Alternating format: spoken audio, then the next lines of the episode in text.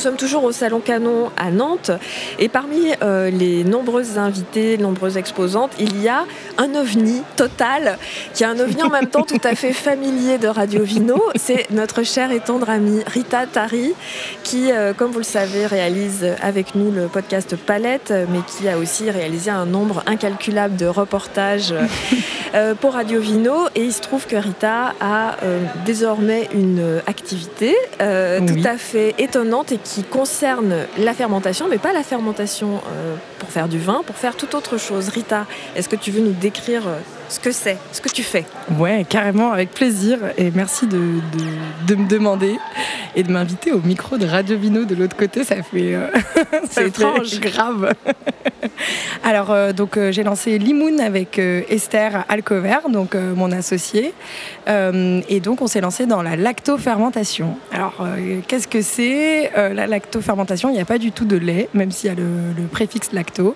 En fait, c'est la fermentation naturelle des légumes avec du sel c'est en gros la choucroute ou le citron confit et euh, qu'on rend un peu plus sexy. Euh, en gros, le principe c'est de mettre euh, des légumes avec du sel.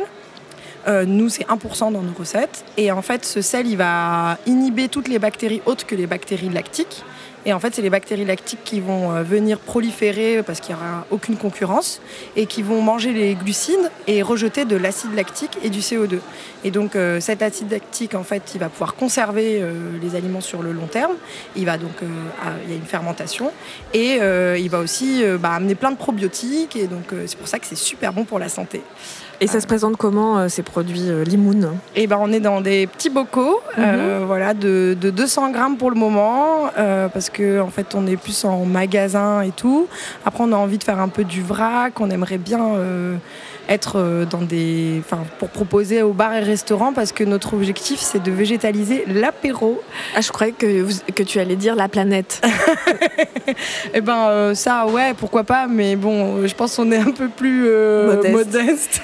Donc végétaliser l'apéro. Donc là, on trouve, si je me rappelle bien, de la carotte, de la choucroute. Il y a quoi d'autre hein? Eh ben en fait, c'est, il y en a là en ce moment, il y a quand même pas mal de recettes à base de choux. Donc c'est un chou rouge, pomme, gingembre, raisin sec. Après après, tu as euh, une choucroute à la nette euh, avec des baies roses euh, qui va un peu gravlax, quoi, on va dire. Et tu as le kimchi, le fameux kimchi. Qu'est-ce que c'est le kimchi? Alors le kimchi, c'est c'est rentré au patrimoine universel ou, ouais, de l'UNESCO. c'est coréen en fait, et on dit qu'il y a autant de kimchi que de familles coréennes. Parce que en fait, en termes de recettes? Ouais, d'accord. Ouais, voilà. En fait, c'est chacun fait son kimchi, donc c'est une base de chou chinois euh, que tu mets avec euh, de l'ail, du gingembre, un peu les légumes que tu as sous la main. Donc souvent tu as euh, du radis daikon, enfin d'autres trucs un peu traditionnellement. Nous on a pris plutôt des, ingrédients du coin. Enfin, on est en région parisienne, mais ça marche aussi à Nantes.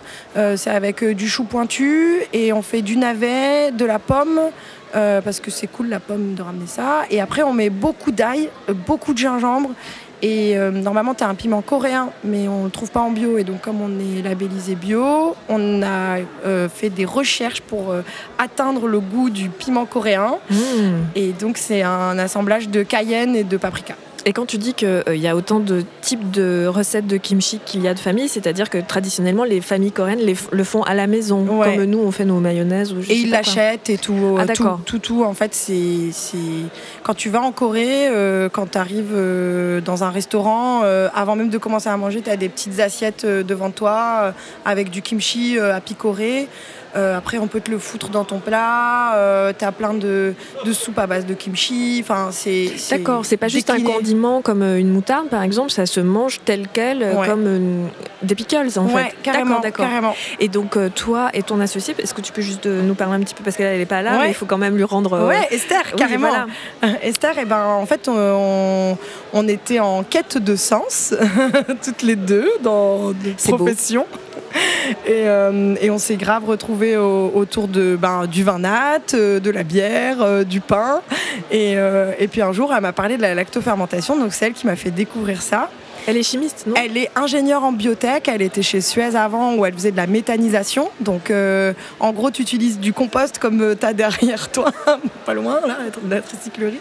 Et en fait, euh, tu, tu, il y a des émanations de méthane, tu transformes, enfin, tu, tu traites ça, les déchets, quoi, tous les déchets, tout type de déchets. Et en fait, tu vas l'utiliser pour soit le transformer en biogaz, soit en électricité ou en énergie, quoi.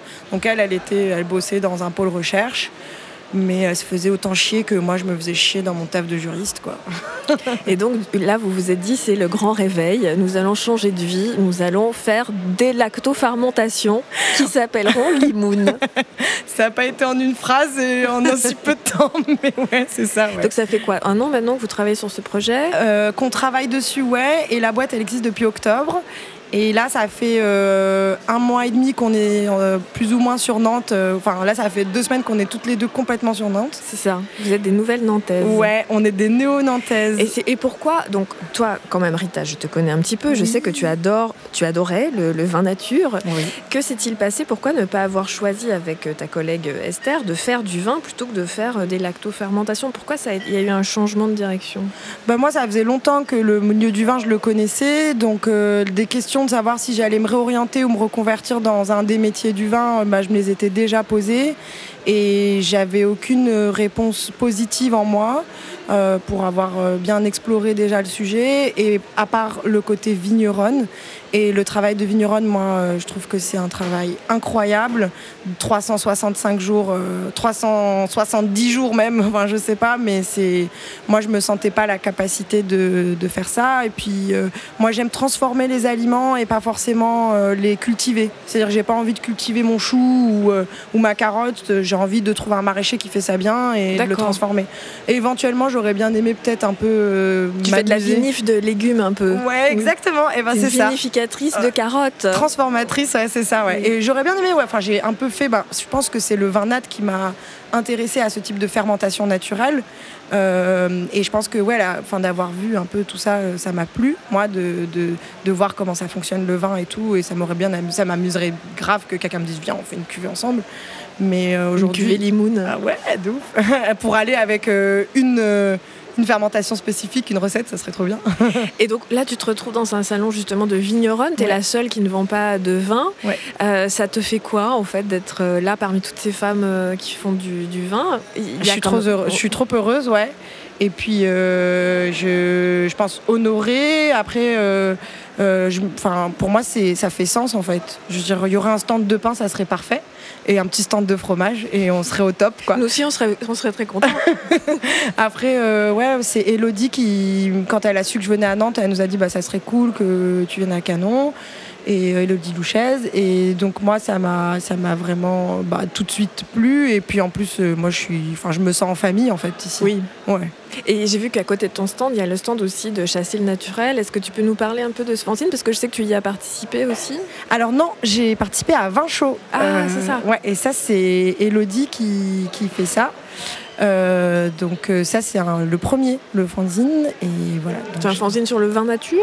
Ouais, en fait, euh, alors c'est très drôle comment elle a fait ça. Un peu l'idée là, en tout cas, c'est de faire une thématique à chaque fois autour du vin. Et là, c'était antidote et poison le thème. Et donc, c'est un peu d'avoir des thématiques, parler du vin nature, mais pas que, de façon rigolote, un peu punk, moi je trouve. D'ailleurs, c'est imprimé en noir et blanc, ça se prend pas trop la tête.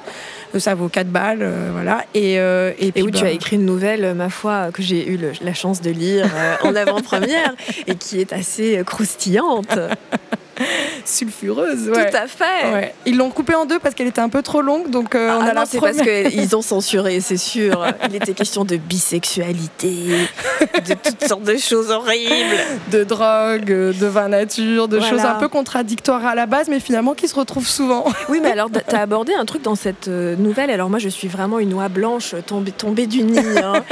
mais euh, tu dis quand même dans cette nouvelle qu'il y a plein de gens qui aiment le vin nature et qui consomment aussi de la de la cocaïne, par exemple. Moi, je, t'avoue, j'étais assez étonnée en même temps. Euh, je veux dire, le nombre de vignerons, vignerons de nature qui clopent.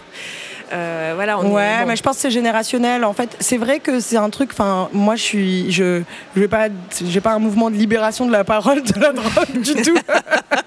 c'est pas mon objectif. Mais c'est vrai qu'on n'en parle pas du tout parce que je pense que c'est un peu tabou. Mais de toute façon, même la drogue, on n'en parle pas du tout en général en milieu social. C'est pas quelque chose. Euh, c'est plutôt un truc de interlope. Mais en fait, euh, je pense pas que tout le monde soit en train de se mettre des grosses traces euh, dans les chiottes euh, des salons de 20 Montparnasse ou autre. mais, euh, mais je pense que oui, je pense que très parisien aussi, ou très euh, euh, citadin. C'est très dans la ville et tout. Parce que ben voilà, t'as ce truc festif en fait. C'est la mhm. restauration, mhm. c'est ça. Donc moi c'est vrai que dans le milieu de la restauration, ben en fait oui, il y a des, y a pas mal de gens qui, tapent et tout. Après, je veux pas juger ou je veux pas dire ou, ou mettre le doigt sur quoi que ce soit. En fait, c'est juste un univers rigolo et et puis bon, en fait, il y a quand même une contradiction en fait sous-jacente parce que c'était un peu ça parce qu'en fait quand Elodie m'a dit le thème c'est antidote et poison, j'ai tout de suite pensé à ça où je me suis dit en fait, euh, le vin nat, c'est quand même un truc où on dit que ça purifie, ça, ça, rince même. Et d'ailleurs, au début, la nouvelle, je voulais l'appeler se rincer les papilles. Euh, et en fait, la coke, ben, c'est un truc qui te pourrit la vie, le corps, euh, l'esprit, dans une certaine mesure quand on abuse et que tu deviens addict, tu vois. Et puis même, on va dire, dans l'absolu, la drogue est très mauvaise. on peut le dire, sur les ondes de Radio Vino. mais, mais que finalement, ben, en fait, c'est des questions qui se posent pas, en fait et d'allier les deux, ben, il y avait une certaine contradiction de gens qui sont hyper militants dans ce qu'ils boivent et qui sont capables de, se foutre des trucs dans le corps euh, qui sont qui savent même pas ce que c'est en fait. Et qui encouragent une économie quand même euh, discutable, l'économie de la drogue qui est très très loin par exemple de la biodynamie ou du consommer local. Ouais, mais je pense qu'en plus, je te dis, c'est même pas des questions qui se posent en fait. C'est même pas un truc. Euh, mais c'est problématique ça. Ouais, mais ça, voilà. Et la contradiction est, est humaine. Ouais, humaine et en tout cas, elle est, elle est intéressante. Euh, pour moi, ça, ça a été source d'inspiration. Et donc, tu es passée de l'extasie à la choucroute fermentée. Hein? Qu'est-ce que s'est-il passé, Rita? Non, mais euh, j'ai jamais cherché à lancer une boîte d'extasie. Hein. fermentée ça, nous donne une idée en même temps. bon, je on se marre bien en tout cas ici. Mais ouais, juste pour dire finalement un petit mot aussi sur le stand qui est à côté de moi, c'est Pauline. Et elle, pour le coup, elle est vraiment en mode chasser le naturel. Et c'est un fanzine qui parle pas du tout de drogue. bah alors on va pas l'interviewer. Mais euh, ouais, ouais, non, c'est pour en parler un petit peu quoi. Mais c'est vrai que, que ouais, on est, on est, on est sur un. Moi, j'aime bien être un peu disruptive. que ouais. Euh, et, c'est vrai qu'on n'en parle pas du tout dans le nature et je trouve ça marrant et Elodie elle a kiffé parce qu'en fait elle, est disruptive aussi. elle a tout à fait compris ce que tu voulais dire. ouais, grave.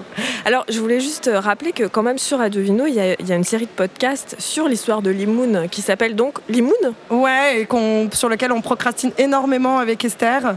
Euh, mais on a déjà rédigé beaucoup de choses. Thierry, si tu nous entends.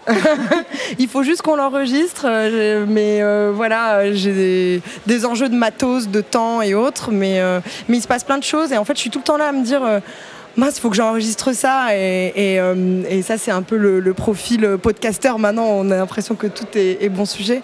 Mais il se passe plein de choses pour nous dans la boîte. On a, Là, vous en êtes où exactement? On a, on a intégré un incubateur nantais qui s'appelle Nova Pulse. qui est un, plutôt un accélérateur en fait et qui t'aide à bien comprendre les écosystèmes financiers et qui vont nous aider à, on va dire, euh, rencontrer des investisseurs, comprendre ce que c'est. Tu vas rentrer en mode start-up en fait. Ah, je suis déjà une start-up en fait. Ah, quelle horreur Start-up Nation Je quitte ce micro. Mais donc voilà, et en plus, euh, on nous fait super bon accueil à Nantes, les gens sont trop sympas. Donc cet incubateur, il nous aide quand même vachement au niveau réseau, mais pas que. Euh, bah là, Elodie, elle m'a connecté, donc on cherche des cuisines, donc on, tout le monde pense à plein de synergies. Et puis, puis c'est une cool ville, Nantes, je suis vraiment contente. Est-ce que tu as l'impression que c'est plus facile de monter ta boîte ici qu'à Paris? Euh, pas forcément, parce qu'à Paris, on avait le réseau, on avait les connaissances et tout, mais je pense qu'il y a plus d'espace, il y a plus la place de, de, créer. Alors qu'à Paris, ben, il y a beaucoup de choses qui existent déjà. Mais c'est vrai qu'on était plutôt ben, nouveau sur le marché. Et franchement, on a quitté Paris euh, un peu euh, difficilement parce que ben, ben, tout le monde était super content de nos produits. Et, de toute façon, on va garder nos clients parisiens parce qu'on on les adore et c'est nos premiers clients et tout. Et on va continuer. Parce que tu distribues donc dans les biocop et les cavistes aussi. Ouais, Donc il y a toujours ce lien avec le vin nature. Bah, c'est les copains qui ont mm. commencé, qui ont cru au projet. quoi. Mm. Voilà. Bah Rita, c'est un immense plaisir de t'écouter à ce micro une fois de plus et on, écoutera la suite euh, de l'histoire de Limoun et j'espère un épisode de Palette euh, peut-être en septembre. Euh, ouais, en tout cas, ouais, faut que faut qu'on contacte et faut qu'on se calme, mais grave. On va faire ça. C'était déjà trop bien. Peut-être pas au micro là, là maintenant tout de suite, mais on fera ça. Mais bah merci beaucoup. Bah, je t'en prie. Et bah bonne journée, bonne déguste. bisous, bisous, bisous.